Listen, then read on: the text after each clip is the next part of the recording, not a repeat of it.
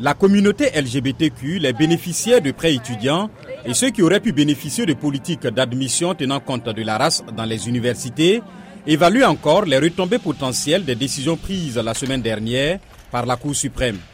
L'ancien vice-président Mike Pence, qui s'est exprimé sur la chaîne de télévision ABC, rejette les inquiétudes selon lesquelles la fin de la politique de discrimination positive pourrait avoir un impact négatif sur la diversité dans les universités américaines.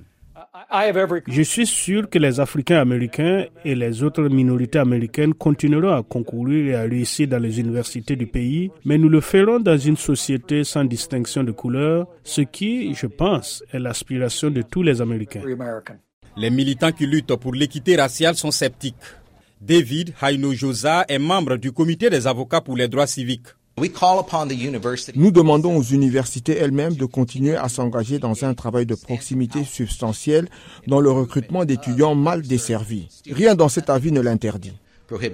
Le plan du président Joe Biden visant à annuler ou réduire les dettes fédérales liées aux prêts étudiants a aussi été annulé par la Cour. Le député démocrate Rokana a condamné cette décision lors d'une interview dans l'émission This Week de la chaîne ABC. Vous avez tous ces étudiants qui se sont fiés à une promesse d'annulation de leurs prêts étudiants. Euh, j'ai dû contacter 150 000 dollars de prêts étudiants. À certains moments de ma vie, j'ai dû bénéficier de la suspension euh, de mes remboursements. J'ai eu la chance de pouvoir les rembourser, mais c'est une véritable souffrance. Selon les critiques, la communauté LGBTQ pourrait être la cible de nouvelles formes de discrimination. La majorité conservatrice de la Cour s'est rangée du côté d'un propriétaire de commerce qui refusait de fournir des services aux couples de même sexe.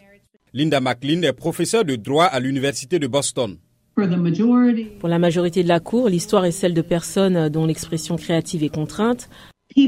Pour la partie dissidente, il s'agit de clients qui essaient d'obtenir des biens et des services sur le marché et qui se voient refuser l'accès à ces biens et services. Pour M. Pence, il s'agit d'une victoire pour la liberté religieuse.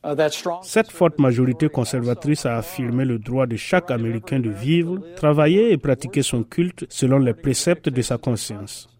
La Cour suprême est actuellement en vacances et reprendra l'examen d'autres affaires plus tard cette année.